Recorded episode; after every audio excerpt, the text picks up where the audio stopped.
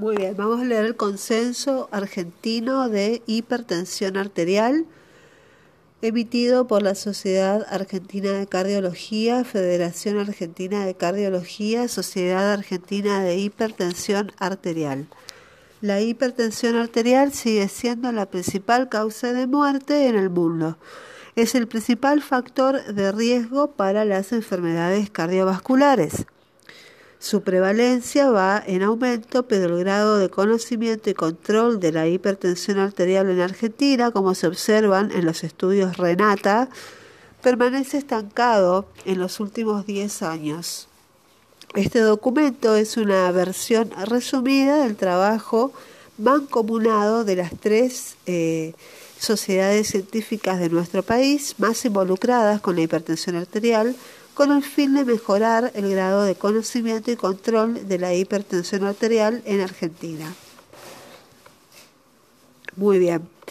Eh, bueno, la categoría de presión arterial normal sistólica tiene que ser menor a 130 y diastólica menor a 85. Una presión arterial limítrofe es una sistólica entre 130 y 139 y y una diastólica entre 85 a 89 es una presión arterial limítrofe. Ya empezamos la categoría de hipertensión propiamente dicha. Nivel 1 sería una sistólica de 140 a 159 y o una diastólica de entre 90 a 99. Hablamos de hipertensión arterial nivel 2 cuando tenemos una sistólica entre 160 a 179 milímetros de mercurio y o una diastólica entre 100 a 109 milímetros de mercurio. Y una hipertensión arterial nivel 3 es de más de 180 milímetros de mercurio y de sistólica y una diastólica superior a 110, eso es un nivel 3 y una hipertensión sistólica aislada puede ser una sistólica superior a 140 milímetros de mercurio y una diastólica superior a eh, que tiene que ser menos de 90 milímetros de mercurio. Esto es en un paciente que no toma drogas antihipertensivas y que no tiene ninguna enfermedad aguda. Cuando las presiones sistólica y diastólica califican en categorías diferentes, se debe elegir la más alta, basados en el promedio de dos mediciones obtenidas en dos o más visitas luego del examen inicial. ¿sí? Tiene que ser dos o más mediciones con, eh, sin tomar ninguna droga, sin ninguna enfermedad aguda. Se clasifican como hipertensión, tipo 1, tipo 2, tipo 3. Diagnóstico del paciente hipertenso. La evaluación de un paciente con sospecha de hipertensión arterial tiene tres grandes objetivos. Para cumplir con ellos utilizamos como metodología y herramientas de diagnóstico a la anamnesis, el examen físico y los exámenes complementarios. 1. Primero, detectar o confirmar la presencia de hipertensión arterial por medio de la medición de la presión arterial. La presión arterial en el consultorio, se le dice PAC-PAC, ha sido la piedra angular para las conductas terapéuticas durante décadas. La mayor parte de los ensayos eh, clínicos de los que emana la evidencia en hipertensión arterial utilizan este tipo de mediciones. Sin embargo, la presión en el consultorio es poco reproducible tiene menor valor pronóstico que la presión arterial medida fuera del mismo y está sujeta a múltiples sesgos, como la reacción de alarma y el redondeo preferencial hacia 0 o 5 cuando se utiliza el método ocultatorio. Es importante realizar una correcta medición de la presión arterial efectuando dos o tres mediciones luego de un reposo de al menos 5 minutos y ajustándose a las recomendaciones de la figura 2. Bueno, eh, para medir la presión arterial no tiene que hablar durante la medición, el brazalete tiene que estar sobre el brazo desnudo, con la vejiga vacía, eh, la espalda apoyada, no hay que cruzar las piernas, apoyar los pies en el piso y el brazo tiene que estar a la altura del corazón. Se recomienda preferentemente tener un tensiómetro automático de brazo validado y brazaletes adecuados y un tensiómetro anaeroide que debe ser calibrado cada 3 a 6 meses. Las claves para una correcta medición de la presión arterial son mediciones por duplicado, tienen que ser dos mediciones, promedio y sin redondeo, eh, y si hay más de 5 milímetros de mercurio de diferencia entre ambos brazos, entre dos mediciones, considerar más mediciones, ¿sí? si hay más de 5 milímetros de mercurio de diferencia y las mediciones tienen que ser de pie en pacientes ancianos y en pacientes diabéticos se deben hacer de pie. Y las mediciones de los miembros inferiores se hacen en niños y adolescentes. Eh, adolescentes se pueden hacer medición de presión arterial eh, en, eh, en miembros inferiores.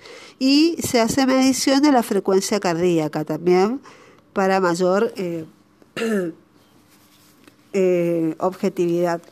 La presión arterial medida por monitoreo ambulatorio de 24 horas, que se le dice MAPA, ha demostrado tener un valor pronóstico superior a la presión arterial del consultorio, tanto en lo que se refiere al daño del órgano blanco como en los eventos cardiovasculares y la mortalidad cardiovascular.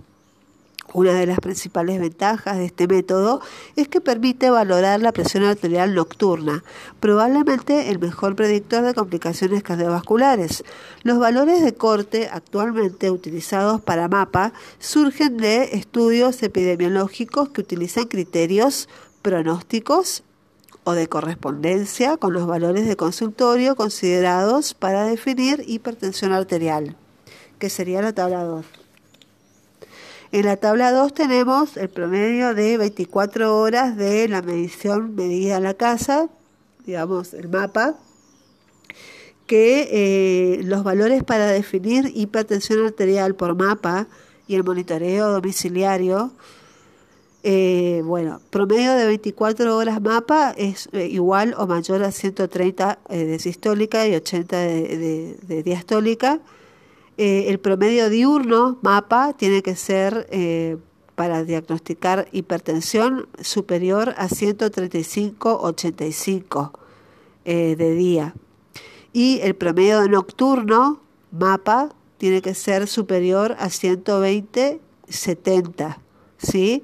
Para ser diagnosticado, definir una hipertensión, que el paciente tiene hipertensión arterial.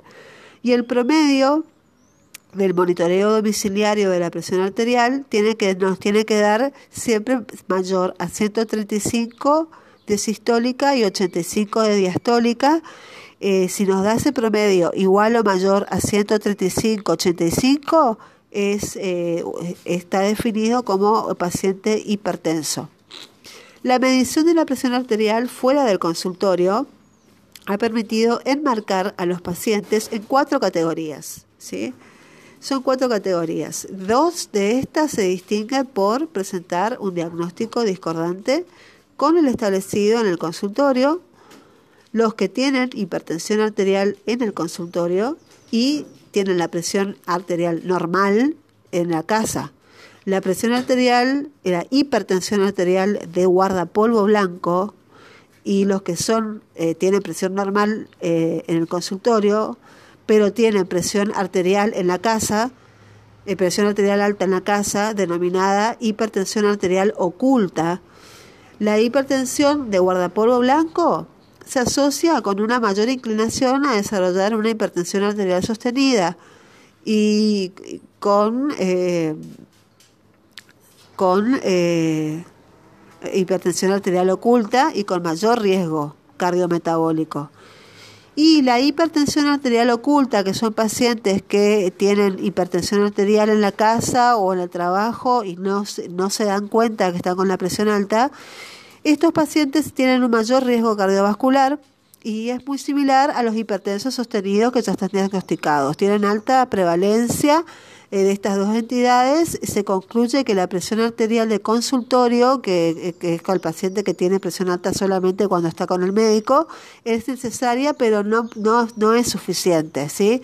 En aquellos pacientes que luego de dos visitas al médico o, o a la institución de salud persisten con los valores de presión arterial límite o un nivel 1 de hipertensión, se benefician con la medición arterial fuera del consultorio, ¿sí? Eh, eh, con el objetivo de reclasificarlos. De no contar con disponibilidad de medirse la presión en la casa, eh, efectuar más tomas de presión arterial en el consultorio en múltiples visitas, hacerle ir no dos veces, sino cinco veces. Y esto podría ser una alternativa, ¿sí? Muy bien. Entonces, la presión arterial, la hipertensión arterial oculta está en un 8 eh, a 16% de la población. Eh, y la hipertensión arterial de guardapolvo blanco está en un 25 a 30% de la población, o sea que es bastante. Muy bien. La presión arterial de consultorio es cuando nos da eh, una, una presión arterial de 140 o más de 140 90. ¿Sí? Bueno. Entonces hacemos tres visitas, eh, nos puede dar en la visita 1 nos puede dar una presión arterial normal, que es entre 120 y 129, es normal. Presión limítrofe es cuando tenemos entre 130 y 139 de sistólica y 85 89 de diastólica. Una hipertensión arterial nivel 1 es entre una sistólica entre 140 y 159 y una diastólica entre 90 a 99. Una hipertensión arterial nivel 2 es cuando tenemos una sistólica en superior a 160 hasta 179 es nivel 2. Con diastólica de 100 a 109 también es nivel 2. Y el nivel 3, que es el más grave, es cuando tenemos una, una sistólica superior a 180 con una diastólica superior a 110. Eso ya es declarado, si, si vemos ya en el primer, aunque sea la primera vez que se mide la presión arterial y nos da más de 180 de presión sistólica y más de 110 de diastólica, ya está declarado como un paciente hipertenso, ¿sí? En cambio, si tenemos en la primera consulta con el médico o en la primera consulta en el centro de salud, nos da una presión arterial limítrofe o una hipertensión arterial tipo nivel 1 o una hipertensión nivel 2. En la visita número 1 hacemos una segunda visita. Y acá vemos qué resultado nos da la segunda visita. Nos puede dar normal, nos puede volver a dar una presión arterial limítrofe, que sería entre 130 y 139 o nos puede dar, nos volver a dar una hipertensión arterial de nivel tipo 1 o una hipertensión arterial de tipo 2. Acá lo que hacemos en la segunda visita, si nos vuelve a dar una presión arterial sospechosa, hacemos una medición arterial en la casa, ¿sí? En la tercera y hacemos una tercera visita. Eh, en el, el paciente registra cinco mediciones y en base a eso hacemos un control, ¿sí? Eh, sí eh, y de ahí, en base a, cinco o seis mediciones, vemos si es hipertenso o no es hipertenso, ¿sí? Hacemos un promedio de todas las, eh, las mediciones, digamos. En segundo lugar, hay que establecer el riesgo cardiovascular a través de una correcta anamnesis, el examen físico dirigido y una rutina de laboratorio podemos identificar de manera rápida y sencilla los diferentes factores de riesgo cardiovascular, la, hipertensión oculta y las condiciones clínicas asociadas. Y de este modo podemos conformar una tabla de estratificación de riesgo eh, y además debe considerarse que los pacientes con cualquiera de los siguientes modificadores de riesgo cardiovascular pueden tener un riesgo mayor de eh, determinado por la tabla, como son factores psicológicos, aislamiento, depresión, estrés crónico, bajo nivel socioeconómico, enfermedades reumatológicas, eh, enfermedades inflamatorias crónicas, tratamientos oncológicos, eh, SIDA, acantosis nigricans, poliquistosis ovárica, menopausia precoz y antecedentes de trastornos hipertensivos durante el embarazo. Son factores de riesgo, ¿sí? aunque tienen limitaciones desde el punto de vista estrictamente científico, proponemos la tabla para, eh, que de la OMS para la estimación del riesgo cardiovascular y entendemos que es útil para la práctica diaria porque esto permite al médico asistencial de primer nivel tener fácilmente una evaluación del riesgo global del hipertenso e identificar a quienes tienen un riesgo alto o muy alto de padecer un, infarto o una CBE o una enfermedad renal, una insuficiencia renal crónica. La tabla tiene como antecedentes las guías europeas, las que se basan en el SCORE, que es un sistema que expresa el riesgo a 10 años de padecer un evento cardiovascular de, que desemboque en la muerte. En este enfoque se considera un riesgo moderado a bajo, menor a 5%, un riesgo alto, 5 a 10%, y un riesgo muy alto cuando, cuando nos da un score de más de 10%. Y en forma sintética, un paciente con hipertensión arterial tendrá un riesgo alto o muy alto si tiene una o más condiciones clínicas asociadas independientemente del valor de presión arterial cuando tiene lesión subclínica de un órgano blanco como ser el riñón, los ojos o el corazón o el cerebro y una presión arterial de eh, superior a 130-85 milímetros de mercurio. Tiene alto riesgo. Cuando el paciente es diabético y además se asocia a una presión hipertenso, tiene alto riesgo. Cuando tiene múltiples factores de riesgo, y además tiene una presión que no baja de los 130-85, tiene alto riesgo. Y cuando la presión arterial es superior a 180-110, es un paciente de alto riesgo, tenga o no tenga una enfermedad asociada. Ya una, una presión de 180 ya de por sí es un factor de alto riesgo. La estratificación del riesgo cardiovascular se basa en la anamnesis, el examen físico y estudios de rutina en la anamnesis vemos que los niveles previos de presión arterial y el tiempo de evolución de los niveles previos, eh, si se midió la presión y cuánto le dio de presión eh, previamente y cuánto tiempo eh, dejó pasar la hipertensión arterial. ¿Hace cuántos años o cuántos meses está con esta situación? Otro, otra, eh, otro punto en la anamnesis eh, es preguntar e indagar sobre si el paciente o la persona ha tenido tratamiento antihipertensivo previo, si ha tomado alguna medicación. También hay que indagar sobre los antecedentes familiares de enfermedad cardiovascular, si, si los padres están vivos, si los padres han muerto del infarto, si los padres, si algún familiar directo ha tenido algún accidente cerebrovascular. Es importante conocer porque los factores hereditarios.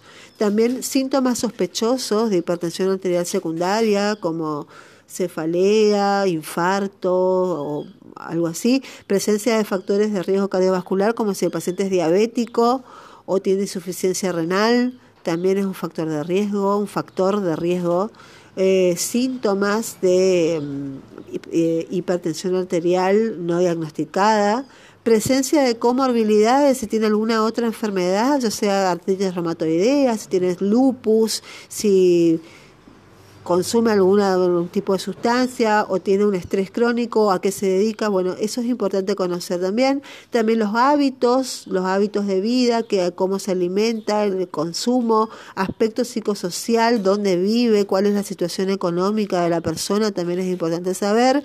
Y también las drogas que pueden causar hipertensión arterial. Eso con respecto al interrogatorio.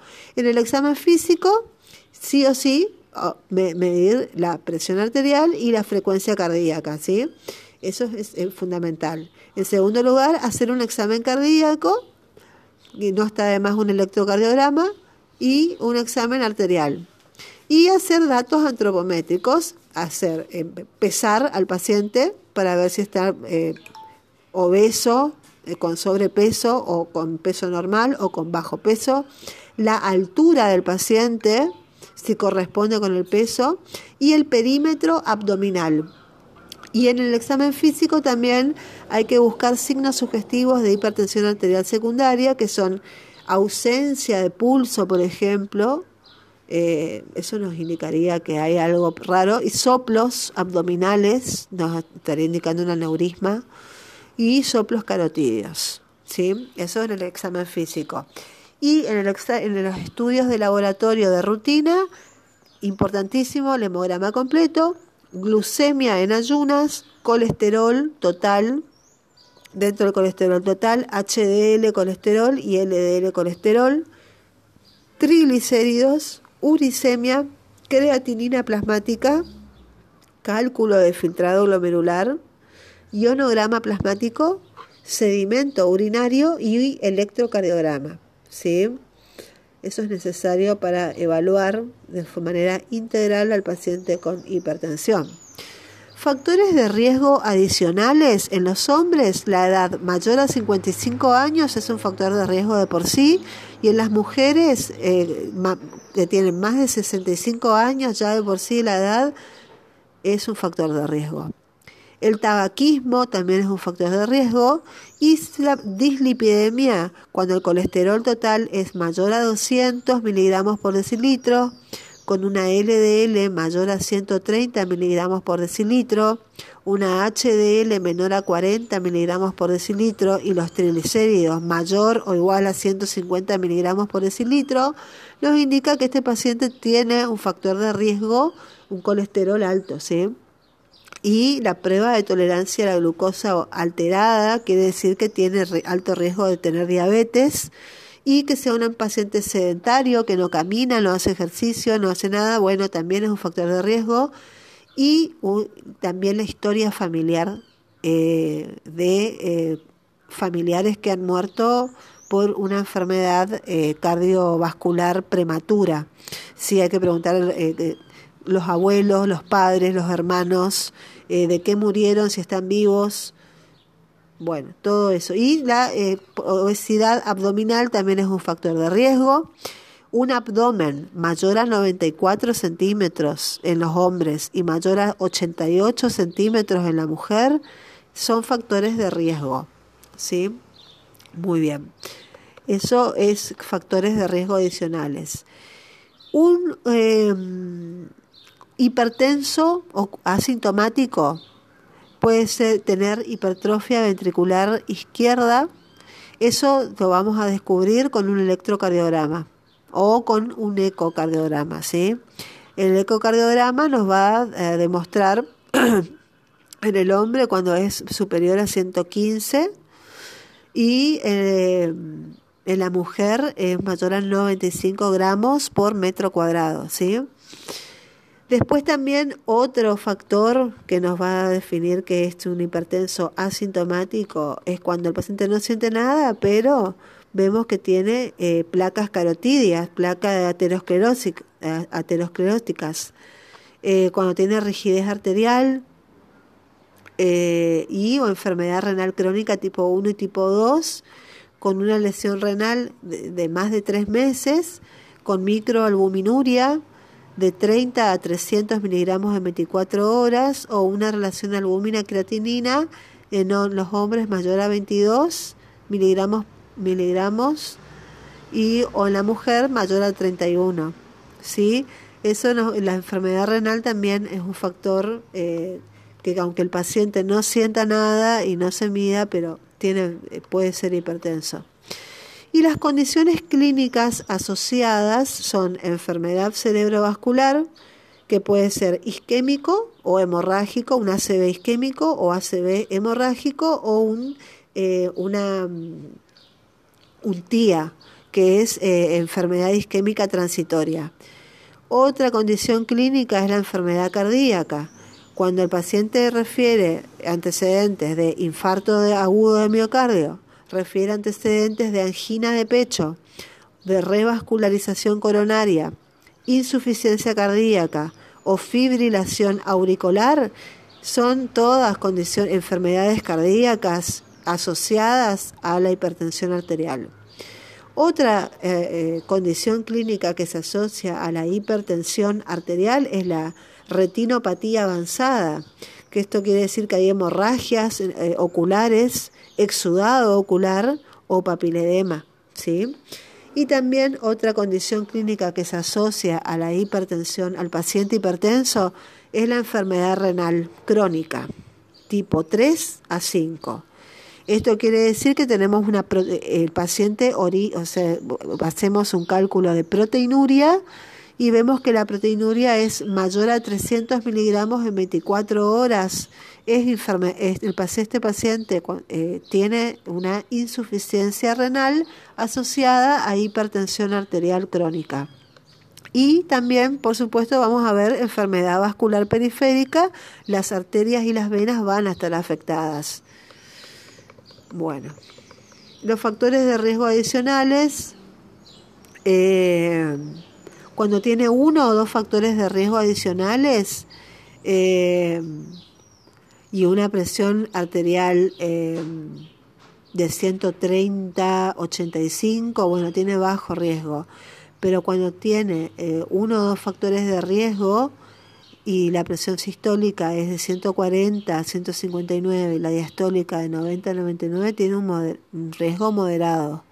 Y ya tiene muy alto riesgo cuando tiene uno o dos factores de riesgo adicional más una presión arterial mayor a 180 de sistólica, sí, es un paciente muy alto riesgo.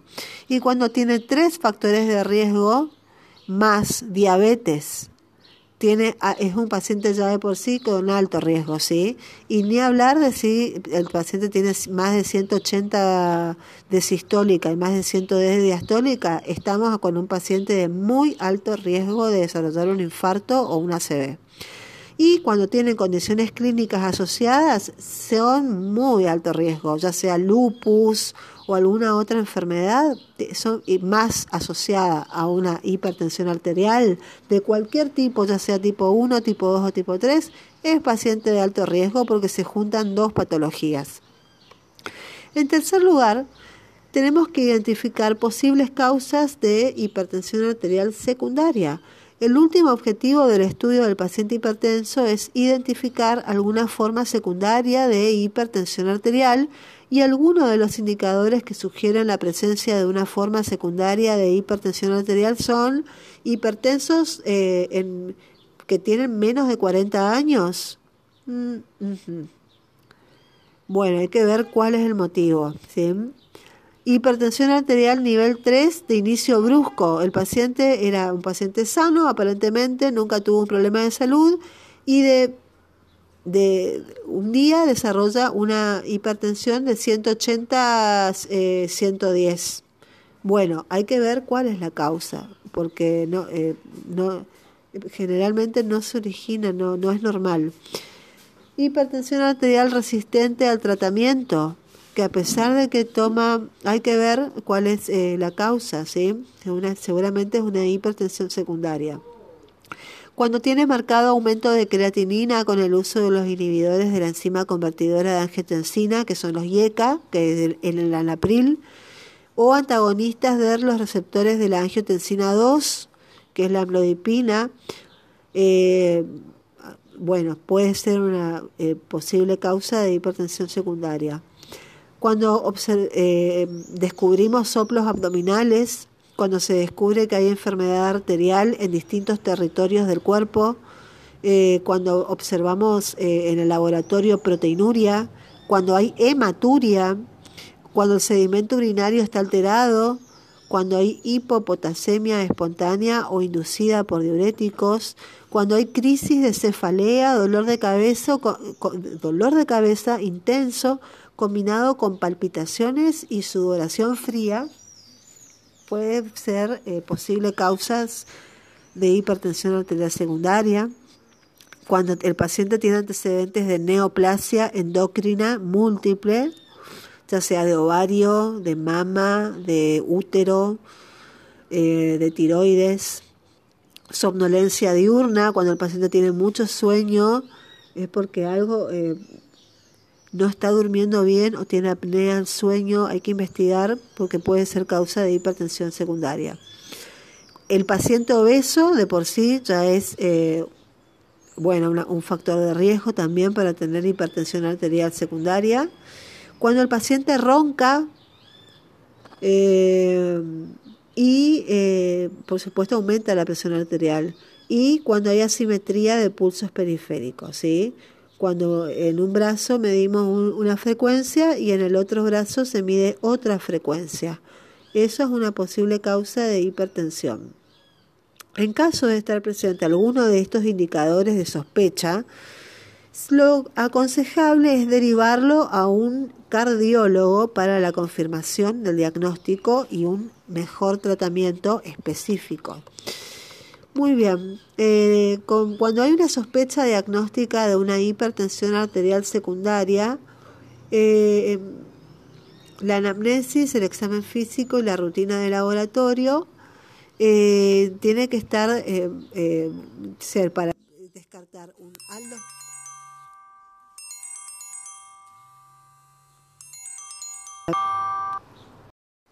Bueno entonces al hacer una anamnesis examen físico rutina de laboratorio y estamos buscando un aldosteronismo primario vamos a encontrar hipopotasemia una hipertensión arterial nivel 3 y antecedentes familiares de accidente cerebrovascular en edad temprana. Cuando tenemos una hipertensión arterial eh, de origen renovascular, tenemos hipertensión arterial nivel 3 con insuficiencia renal progresiva, eh, hipertensión arterial maligna, hipertensión arterial reciente con aumento de la creatinina luego de la inhibición. Y cuando tenemos paciente con feocromocitoma, eh, se manifiesta con hipertensión arterial con cefaleas, palpitaciones y sudoración, incidentaloma adrenal, antecedentes de familiares con feocromocitoma y un paciente con apnea obstructiva del sueño se manifiesta con un paciente que viene con somnolencia diurna, es obeso generalmente y tiene un síndrome metabólico. Aquí se confirma el diagnóstico y hay que derivar al cardiólogo, ¿sí? Muy bien, tratamiento del paciente hipertenso, las recomendaciones generales, el objetivo fundamental del tratamiento antihipertensivo es disminuir la mortalidad cardiovascular, cerebral y renal a través del descenso de la presión arterial. En el paciente con hipertensión arterial es imprescindible tratar el riesgo global y no solamente la presión arterial. Y en la elección de un fármaco antihipertensivo se debe considerar tanto su eficacia terapéutica, es el descenso de la presión arterial, como sus efectos preventivos cardiovasculares y renales. Y se recomienda el uso de fármacos o, de o formas farmacéuticas de acción prolongada que permitan el tratamiento en una única dosis diaria para facilitar la adherencia se debe procurar alcanzar progresiva y gradualmente los objetivos tensionales dentro de los tres meses de iniciado el tratamiento. En los casos particulares, de acuerdo al riesgo cardiovascular del paciente, puede resultar necesario un descenso tensional más precoz y algunos de los fármacos antihipertensivos requieren un periodo de hasta 15 a 20 días para alcanzar su efecto hipotensor máximo.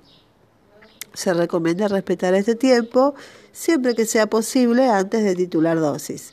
En la sección del tratamiento farmacológico es importante conocer la respuesta a tratamientos previos y la estrategia terapéutica elegida debe tener en cuenta la condición socioeconómica del paciente. 2. Objetivos del tratamiento. En todo hipertenso mayor a 16 años y menor a 80 años se debe procurar alcanzar una presión arterial menor a 140-90 milímetros de mercurio.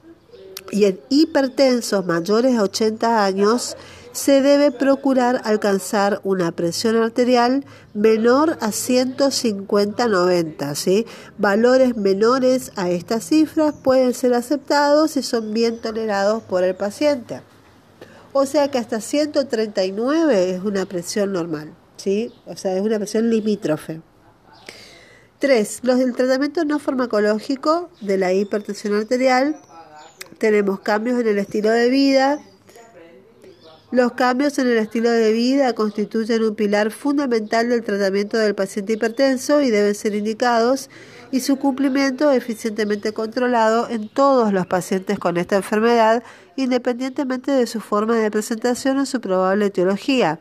Las principales características en relación al tratamiento no farmacológico se reúnen en, la siguiente tabla, que son eh, los cambios en el estilo de vida con evidencia científica comprobada, el grupo de cambios son los que están relacionados con la alimentación, que son disminución de la ingesta de sodio y aumento de la ingesta de alimentos ricos en potasio y cambio de los patrones alimentarios. Eh, los cambios eh, relacionados con la disminución de la ingesta de alcohol, los cambios relacionados con la actividad física, los cambios relacionados con la alimentación y la actividad física, que es descenso de peso, y mantenimiento de un peso corporal adecuado.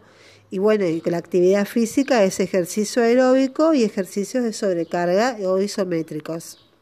Bueno, con respecto al tratamiento farmacológico de la hipertensión arterial, los beneficios del tratamiento antihipertensivo sobre la morbimortalidad cardiovascular dependen fundamentalmente del descenso de la presión arterial, independientemente de la clase de drogas utilizadas. Sin embargo, al momento de la elección del fármaco deben considerarse varios aspectos que pueden orientar la misma hacia uno u otro eh, grupo de antihipertensivos y entre ellos se recomienda tomar en cuenta la eficacia como antihipertensivo, la probabilidad de producir eventos adversos y la evidencia disponible en reducción de la experiencia previa del paciente con otros fármacos antihipertensivos, el costo del tratamiento, la presencia de comorbilidades, el efecto de las drogas sobre los factores de riesgo cardiovascular del paciente, y la posibilidad de interacciones farmacológicas.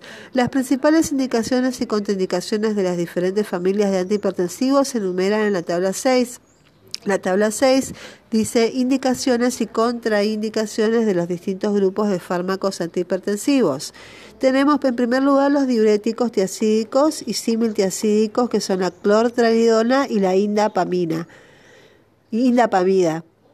Está indicado estos diuréticos en la hipertensión arterial sistólica aislada en adultos mayores y en la hipertensión arterial con hipercalciuria y están absolutamente contraindicados en la pacientes con hiponatremia, pacientes con hipersensibilidad a sulfas, eh, pacientes con crisis eh, gotosa, pacientes con hipopotasemia persistente, pacientes con hiperparatiroidismo primario y pacientes que estén dando de mamar, ¿sí?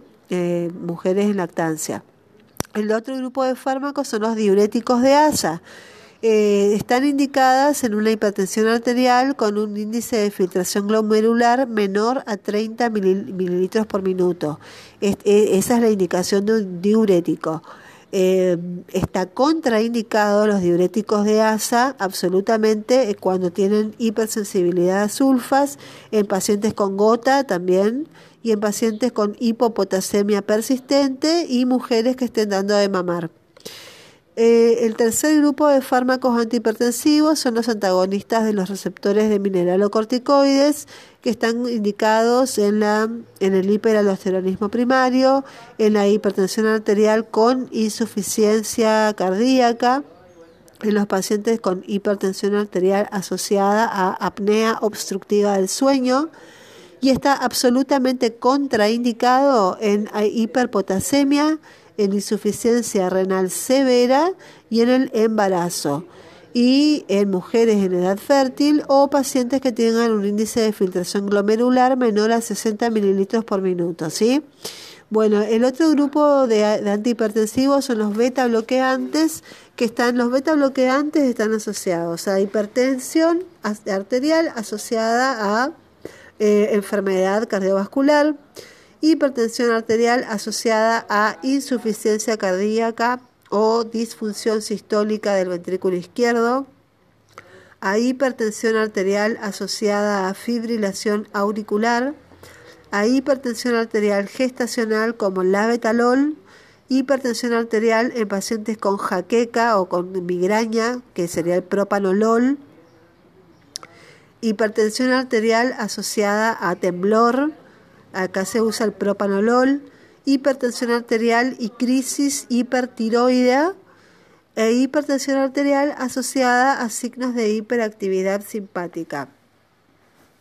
Bueno, las absolutas son eh, las contraindicaciones absolutas de los beta bloqueantes es cuando el paciente tiene un bloqueo auriculoventricular de segundo o tercer grado, está contraindicado. También está contraindicado cuando hay bradicardia sinusal, que es eh, latidos, menos de 50 latidos eh, por minuto, está contraindicado beta bloqueantes. Eh, cuando el paciente es asmático, tiene asma, no se usa beta bloqueantes tampoco Tampoco se usa cuando el paciente tiene POC, pacientes con EPOC o con enfermedad de Raynaud, no se usan metabloqueantes, está contraindicado. El otro grupo de drogas antihipertensivas son las antagonistas cálcicos. De acá tenemos las dihidropiridinas, que están indicados en pacientes con hipertensión sistólica aislada, en pacientes con hipertensión arterial asociada a angina crónica estable, eh, también eh, hipertensión arterial luego del primer trimestre de embarazo, hipertensión arterial secundaria a AINES, inmunosupresores, eritropoyetina o cocaína y eh, absoluta son insuficiencia cardíaca con deterioro de la fracción de eyección y está contraindicada también en pacientes con taquicardia. Muy bien. El otro grupo de antihipertensivos son los antagonistas cálcicos no dihidropiridinas, que tenemos la hipertensión arterial asociada con eh, enfermedad cardíaca estable o hipertensión arterial con taquiarritmias supraventriculares y está contraindicado los antagonistas cálcicos en insuficiencia cardíaca con deterioro de la fracción de eyección y eh, eh, en pacientes con bloqueo auriculoventricular y en pacientes embarazadas. También están contraindicados los antagonistas cálcicos. Otro grupo de drogas antihipertensivas son los bloqueantes, eh, los IECA y los ARA2. Estos, los IECA, están contraindicados en pacientes de alto riesgo con hipertensión arterial de alto riesgo en pacientes con hipertensión arterial asociada a insuficiencia cardíaca y en pacientes con hipertensión arterial asociada a insuficiencia cardíaca con fracción de eyección reducida, ¿sí? Bueno, y están eh, los IECA están absolutamente contraindicados en el embarazo y en la estenosis en pacientes con estenosis de arteria renal en riñón único, ¿sí? Eh, ahí no se usan yecas. Eh, tampoco se usan yecas eh, cuando hay hiperpotasemia. la hiperpotasemia es que cuando el potasio plasmático es mayor a 5,5 mil equivalentes por litro. Y cuando están contraindicados también cuando hay estenosis bilateral de arterias renales eh, cuando hay un descenso de la filtración glomerular mayor al 25 al 30%, no se usan inhibidores de la, no, se usan yecas. Tampoco en mujeres en edad fértil hay que tratar de, que no tomen eh, estos antihipertensivos en mujeres que están dando de mamar tampoco, ¿sí? Y los alfa bloqueantes eh, tenemos la hipertensión arterial asociada a hipertrofia benigna de próstata y en hipertensión arterial asociada a feocromocitoma. Ahí sí se usan los beta bloqueantes y no se usan, están contraindicados los alfa bloqueantes en insuficiencia cardíaca y en pacientes con hipotensión ortostática. El otro grupo de drogas antihipertensivas son las drogas de acción central, que tenemos, eh, están indicados, estas sí, las de acción central se usan en mujeres que tienen hipertensión arterial gestacional que es lo que, se, lo que se usa en mujeres eh, con hipertensión gestacional, es la alfa-metildopa. Y está contraindicada la alfa-metildopa en insuficiencia hepática, no, está contraindicada, ¿sí? Y por último, el último grupo de antihipertensivos son los vasodilatadores directos, los vasodilatadores directos se usan, eh, están indicados en las emergencias hipertensivas, cuando vemos un paciente con una presión arterial de 180 o 200 de sistólica, eh, bueno, ahí se usa el nitroprusiato de sodio o la nitroglicerina, que son vasodilatadores directos, ¿sí? Esa es, esa es la indicación de la nitroglicerina. Y también las emergencias hipertensivas del embarazo se usa la hidralacina, que es un vasodilatador directo, ¿sí? Muy bien. El algoritmo de tratamiento de la hipertensión arterial esencial.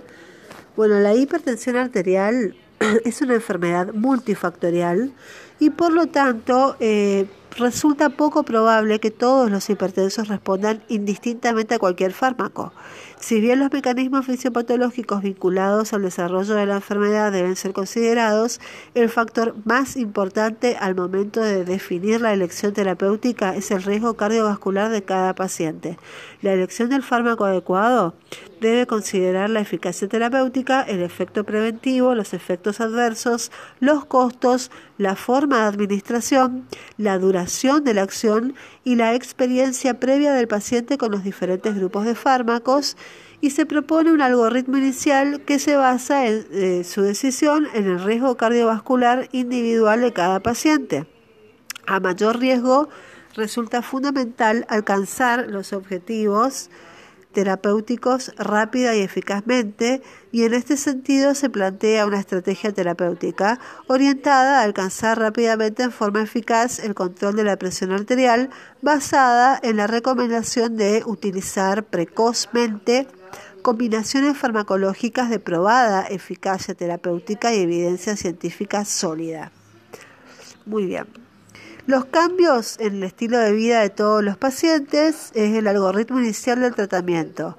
Si tenemos una hipertensión arterial nivel 1, hipertensión arterial nivel 2 o hipertensión arterial nivel 3, con riesgo moderado a alto, cuando vemos en la tabla de la OMS, vemos que el paciente ya sea cualquier tipo de hipertensión arterial tiene un riesgo moderado o alto, hay que hacer sí o sí combinación farmacológica. ¿sí?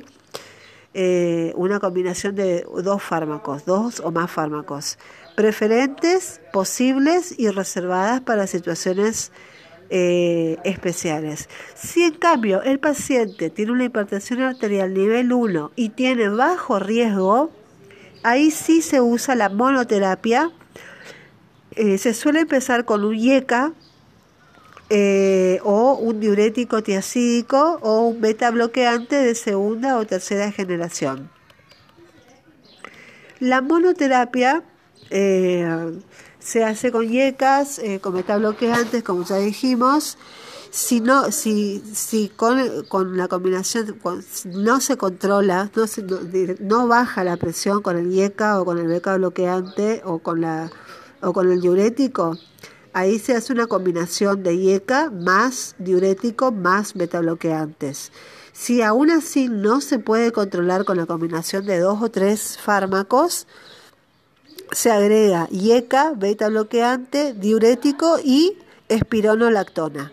Sería ya lo último, el último paso, digamos, en un paciente que no se puede controlar con la combinación de dos o tres fármacos, se le agrega espironolactona.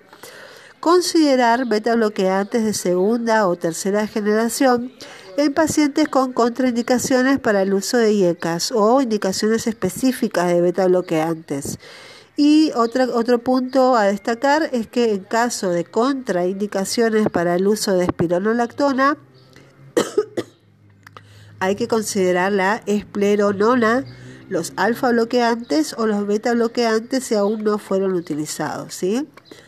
Bueno, entonces tenemos las combinaciones posibles, son diuréticos tiacídicos o similtiacídicos, se pueden combinar con IECA y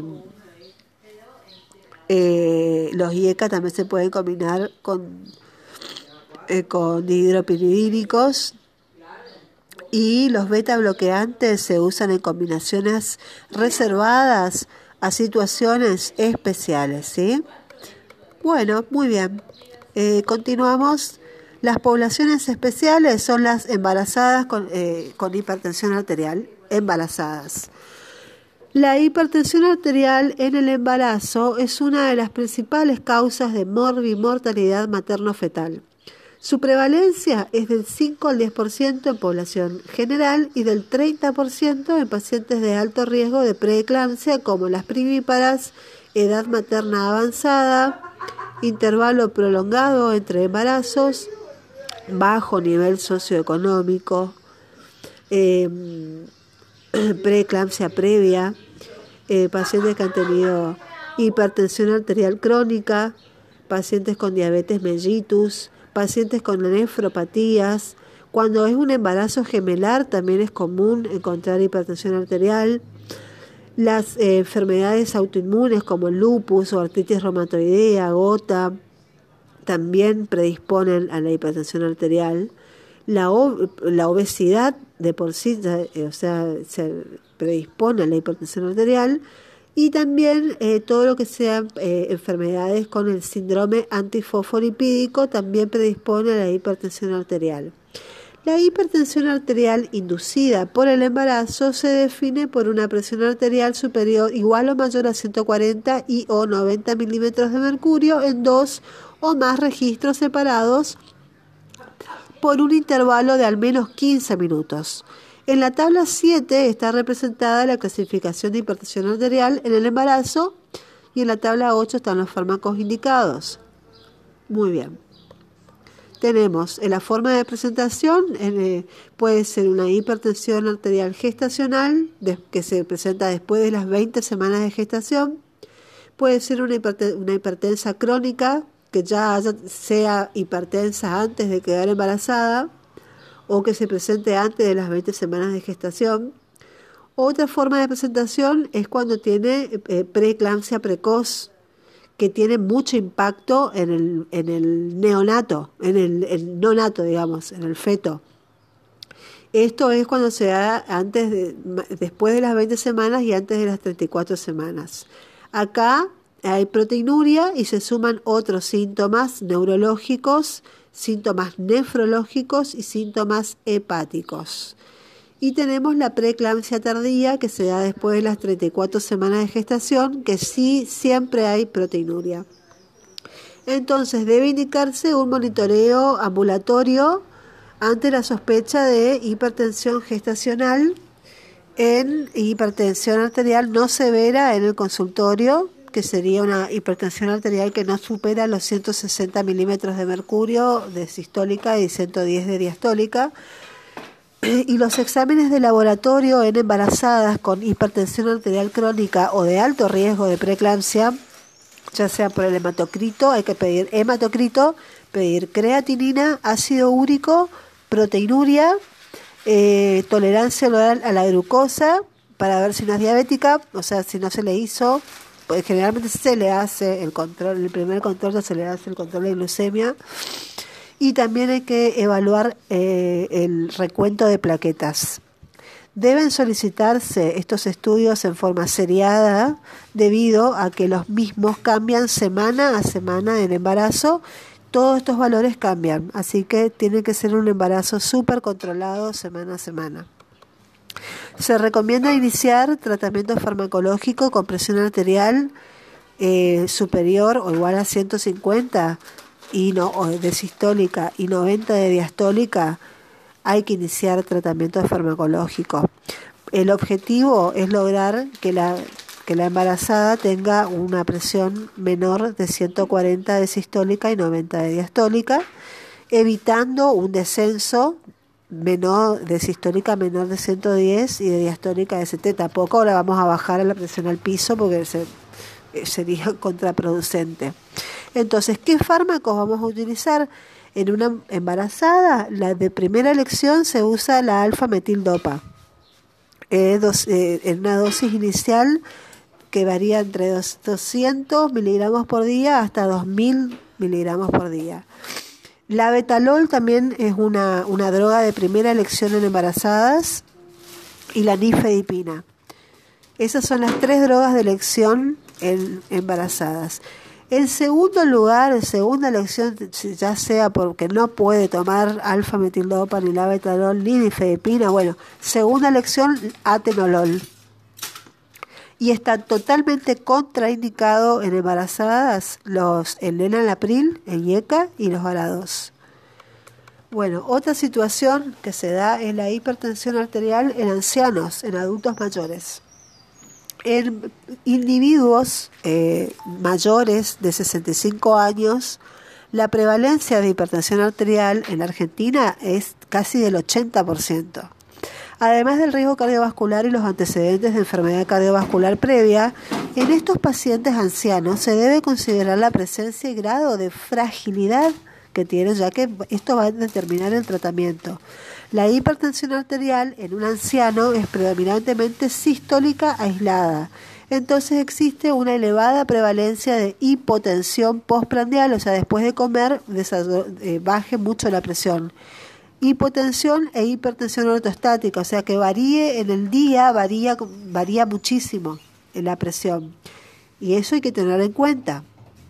Entonces, las drogas que vamos a utilizar en este tipo de pacientes, bueno, el diagnóstico se hace midiendo la presión arterial sentado y, de, y parado, ¿sí?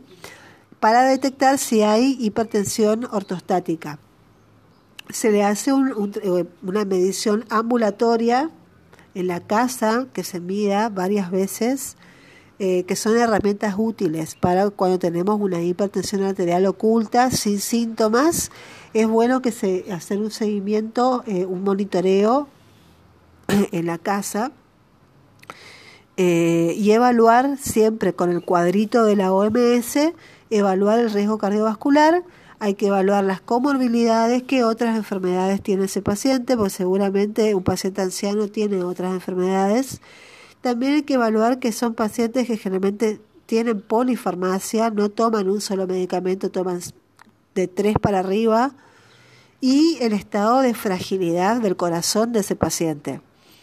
Bueno, tratamiento. Cuando el paciente tiene eh, menos de 80 años, se le inicia ya con, un objetivo, con el objetivo de que tenga menos de 140-90. Cuando ya el paciente tiene más de 80 años, hay que lograr, el objetivo es lograr eh, una presión menor a 150-90, ya es un, éxito, si logramos que baje a menos de 150, 90. Bueno, el tratamiento en pacientes frágiles, que tienen, bueno, mucho, muy deteriorados, con muchos antecedentes patológicos. La decisión del tratamiento antihipertensivo en manos del médico tratante está basado en el riesgo-beneficio de cada caso particular y el tratamiento, si el paciente eh, octogenario tiene un tratamiento antihipertensivo previo y este es bien tolerado, tiene que continuar con el mismo tratamiento, ¿sí? No hay que cambiar la droga hay que evaluar eh, que, el paciente se adhiera al tratamiento y tome la pastilla todos los días. Otro caso especial es la hipertensión arterial y la diabetes. La prevalencia de hipertensión arterial en adultos con diabetes es del 80% de los diabéticos tienen hipertensión. La presencia de hipertensión arterial en la población con diabetes mellitus tipo 2 se duplica con respecto a las que no tienen diabetes tipo 2 y la coexistencia de estas dos patologías aumenta el riesgo de enfermedad cardiovascular, eh, nefropatía y retinopatía. Bueno, se inicia tratamiento farmacológico eh, con eh, IECA, que es de primera línea en los pacientes diabéticos, o sea, se usa el, el enalapril, especialmente en los pacientes con alto riesgo cardiovascular, con albuminuria o con insuficiencia renal. El objetivo en un diabético es lograr que tenga menos de 140-90 milímetros de mercurio y el tratamiento no farmacológico también es que eh, baje de peso en el caso de que tenga sobrepeso o se mantenga en un eh, peso normal. Digamos no, no tenemos a un diabético, tenemos que controlar mucho el peso. También hay que eh, generalmente se requieren en, los diabéticos requieren dos o más drogas para controlar la presión arterial porque es una por la enfermedad eh, digamos cuando es una, una hipertensión rebelde digamos que no no no sea el medicamento ante el medicamento un solo medicamento. Hay que monitorear siempre en un paciente diabético hay que eh, evaluar la función renal y hay que evaluar el potasio ¿sí? y hay que derivar al paciente diabético hipertenso que no responde al tratamiento, se deriva, ¿sí? Se deriva al cardiólogo porque son pacientes de altísimo riesgo. Y la cuarta situación es una hipertensión arterial con un enfermo eh, con eh, enfermedad renal. Una nefropatía hipertensiva es la segunda causa de pérdida de la función renal en nuestro país y eso implica es un riesgo altísimo porque son pacientes que van a diálisis. Bueno, eh, la hipertensión arterial es muy prevalente en enfermedades del parénquima renal, especialmente cuando se afectan las estructuras vasculares renales y glomerulares, y particularmente cuando la misma es secundaria en nefropatía diabética. Entonces, las recomendaciones en hipertensos con enfermedad renal crónica es buscar daño renal en hipertensión arterial, debe ser realizada en forma sistemática dada la implicancia pronóstica y terapéutica, tiene que ser un control cada tres meses. La albuminuria es un marcador pronóstico del daño renal y vascular. La albuminuria es clave. Es considerada anormal cuando es más, cuando nos da un valor superior a 30 miligramos en orina de 24 horas.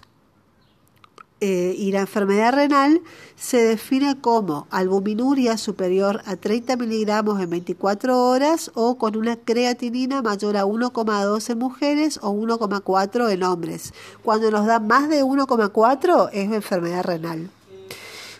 Entonces, en hipertensión arterial con insuficiencia renal crónica, el tratamiento con enalapril o IECA es razonable para disminuir la progresión del daño renal, controlando que la potasemia no supere los 5,5 mil equivalentes por litro, y diuréticos tiacídicos, como la hidroclorotiacida, están recomendados como primer fármaco de asociación, eh, además del enalapril, y en insuficiencia renal crónica avanzada, eh, cuando tenemos una filtración glomerular menor a 30 mililitros por minuto, hay que utilizar diuréticos de asa en lugar de diuréticos tiacídicos. Y bueno, en una enfermedad, en un enfermo con insuficiencia renal crónica más hipertensión, el objetivo es lograr que la presión esté por debajo de 140-90 y puede considerarse un objetivo más bajo en pacientes jóvenes con proteinuria, ¿sí? Muy bien. La hipertensión arterial resistente al tratamiento es, eh, es un paciente tratado con tres fármacos y que aún así con tres fármacos no logra bajar la presión arterial, utilizando un esquema racional de los cuales uno debería ser un diurético. Entonces, los fármacos tienen que estar en dosis máxima y deben estar acompañados siempre por cambios adecuados del estilo de vida. Se acepta en general una prevalencia del 12 al 14% de los hipertensos tratados y las recomendaciones con respecto al diagnóstico y tratamiento están resumidas en la tabla 12, que se hace por un monitoreo ambulatorio y por una hipertensión confirmada en el consultorio y hay que descartar siempre causas secundarias de hipertensión arterial. El tratamiento es agregar espironolactona como cuarto fármaco. ¿sí? Tenemos un diurético, un beta bloqueante, un IECA. Bueno, eh, aún así no cede, se le agrega espironolactona. Cuando no responde a la espironolactona, o son cuatro fármacos. Hay que utilizar, eh, cambiar eh, la espironolactona por fármacos en base a una experiencia individual. Eh, si no responde la espironolactona, se puede recurrir a un beta bloqueante, a un alfa bloqueante o un agonista de acción central como la nitroglicerina o vasodilatadores directos. Y hay que hacer una denervación renal. La evidencia es contradictoria, digamos que no, no es lo ideal, y no está 100% comprobado, pero está, está restringida a centros de investigación especializados, pero en general a estos pacientes van a diálisis y se le extirpa el riñón. Muy bien, eh, llegamos al final. Muchas gracias.